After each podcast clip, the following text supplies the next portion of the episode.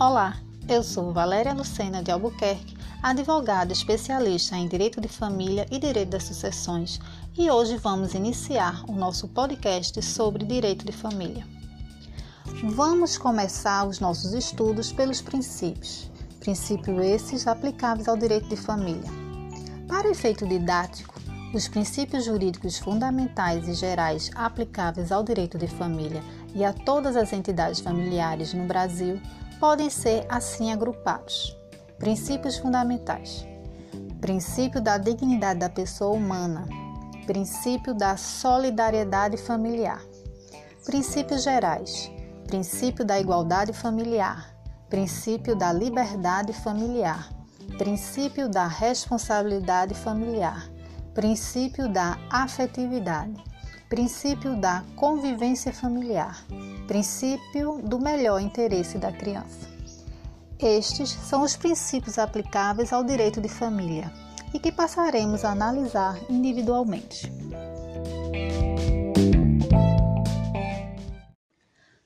Dando continuidade, vamos abordar cada um dos princípios individualmente iniciando pelo princípio da dignidade da pessoa humana. Na perspectiva tradicional, a família era concebida como totalidade na qual se dissolviam as pessoas que a integravam, especialmente os desiguais, como a mulher e os filhos.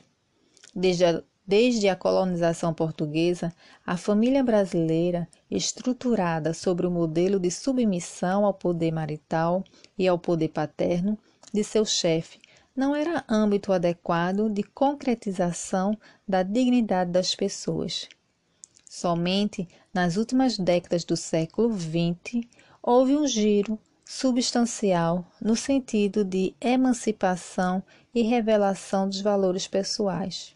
Atualmente, a família converteu-se em lugar de realização existencial de cada um de seus membros e de espaço preferencial de afirmação de suas dignidades. Consumaram-se, na ordem jurídica, as condições e possibilidades para que as pessoas, no âmbito das relações familiares, realizem e respeitem reciprocamente suas dignidades, como pais, filhos, cônjuges, companheiros, parentes, crianças, idosos, pessoas com deficiência, ainda que a dura realidade da vida nem sempre corresponda a esse desejo. A família tutelada pela Constituição está funcionalizada ao desenvolvimento da dignidade das pessoas humanas que a integram. No sistema jurídico brasileiro, o princípio da dignidade da pessoa humana está indissoluvelmente ligado ao princípio da solidariedade. A solidariedade no direito brasileiro, apenas após a Constituição de 88, escreveu-se como princípio jurídico. Antes era concebida como dever moral apenas. A solidariedade do núcleo familiar deve estender-se como solidariedade recíproca dos cônjuges e companheiros, principalmente quanto à existência moral e material. A solidariedade em relação aos filhos responde à exigência da pessoa de ser cuidada até atingir a idade adulta, isto é, de ser mantida, instruída e educada para sua plena formação social. Desenvolveu-se no âmbito do direito família estudos relativos ao cuidado como valor jurídico. O cuidado desponta com força nos estatutos tutelares das pessoas vulneráveis, como a criança e o idoso. Princípio da igualdade familiar. Nenhum princípio da Constituição provocou tão profunda transformação do direito de família quanto da igualdade entre homem e mulher, entre os filhos de qualquer origem e entre as entidades familiares. A legitimidade familiar constituiu a categoria jurídica essencial que definia os limites entre o lícito e o ilícito além dos limites das titularidades de direito nas relações familiares e de parentesco. Família legítima era exclusivamente a matrimonial. Consequentemente, filhos legítimos eram os nascidos de família constituída pelo casamento, que determinavam, por sua vez, a legítima dos laços de parentesco decorrentes. Os demais recebiam a sinete estigmatizante de filhos, irmãos e parentes ilegítimos. Após a Constituição de 88, que igualou de modo total os cônjuges entre si, os companheiros entre si, os companheiros aos cônjuges, os filhos de qualquer origem familiar, além dos não biológicos aos biológicos. A legitimidade familiar desapareceu como categoria jurídica, pois apenas fazia sentido como critério de distinção e discriminação. Neste âmbito, o direito brasileiro alcançou muito mais o ideal de igualdade familiar do que qualquer outro. Princípio da liberdade familiar. O princípio da liberdade diz respeito ao livre poder de escolha ou autonomia de constituição, realização e extinção de entidade familiar, sem imposição ou restrições externas de parentes, da sociedade ou do legislador. A liberdade de agir, assentada no respeito à integridade física, mental e moral.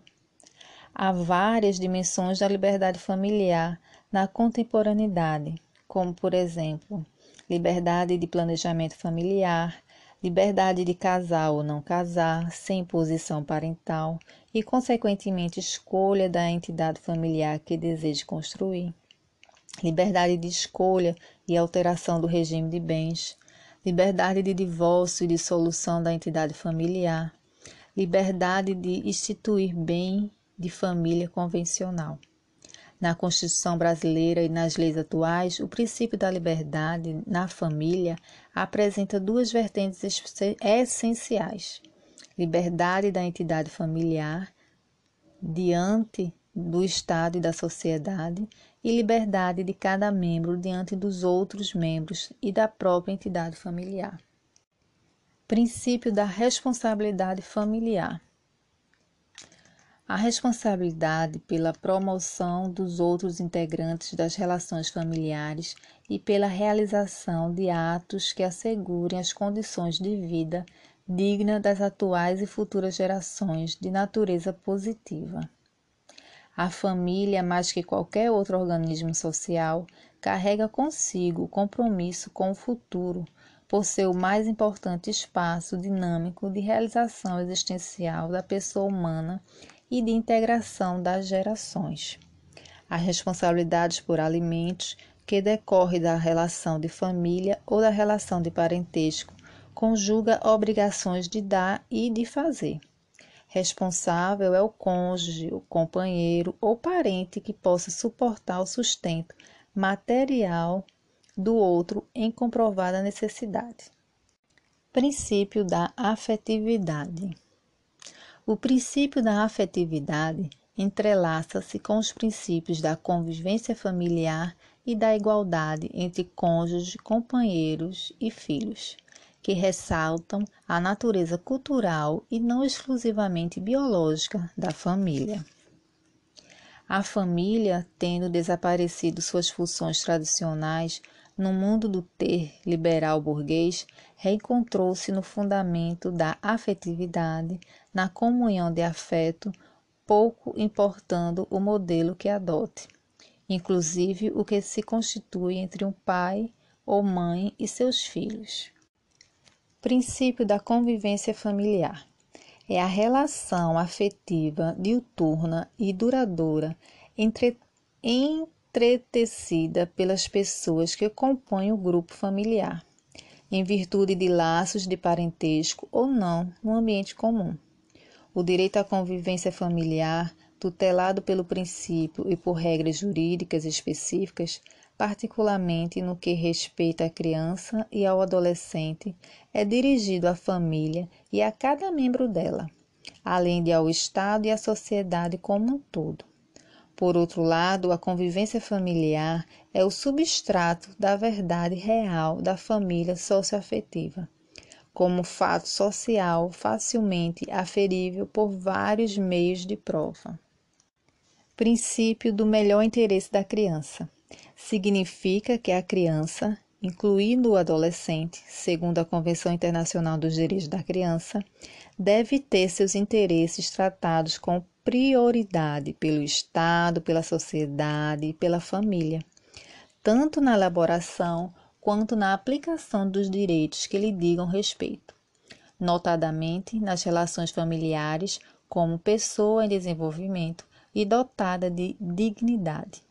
O princípio parte da concepção de ser a criança e o adolescente como sujeito de direitos, como pessoas em condição peculiar de desenvolvimento, e não como mero objeto de intervenção jurídica e social, quando em situação irregular, como ocorria com a legislação anterior sobre os menores.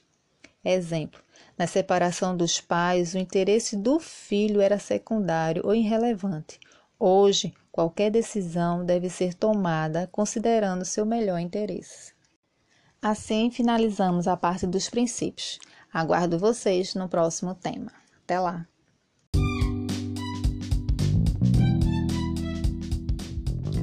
Bem-vindos ao nosso podcast de Direito de Família, Teoria e Prática. Eu sou Valéria Lucena de Albuquerque, advogada especialista em Direito de Família e Direito das Sucessões. Hoje iniciaremos o nosso segundo episódio, da parte teórica, onde iremos abordar um breve histórico da família no Brasil.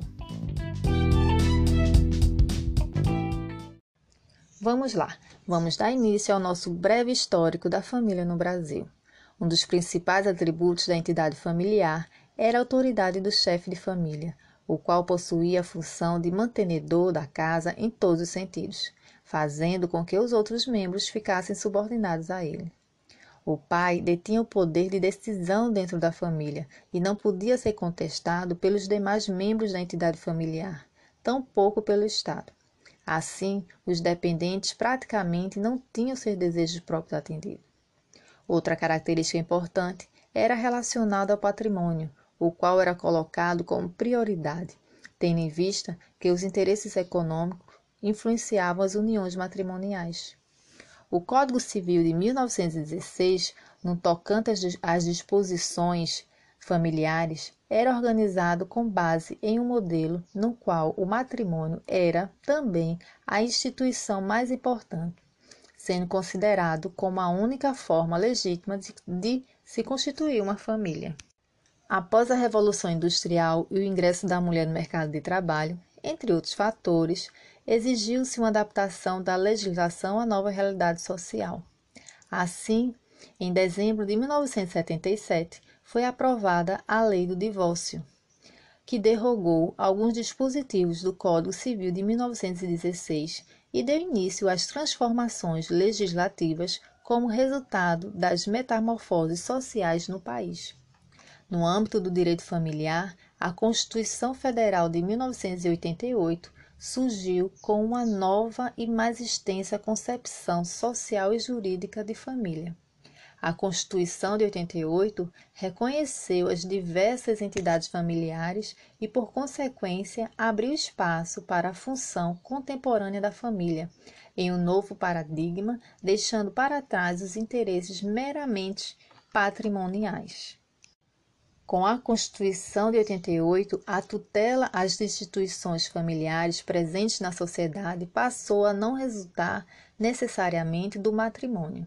Por exemplo, o artigo 226 reconhece a união estável, a qual deriva de um relacionamento informal, e ainda há a possibilidade de se constituir uma família monoparental, ou seja, grupos informais chefiados por um homem ou uma mulher, sem cônjuge ou companheiro.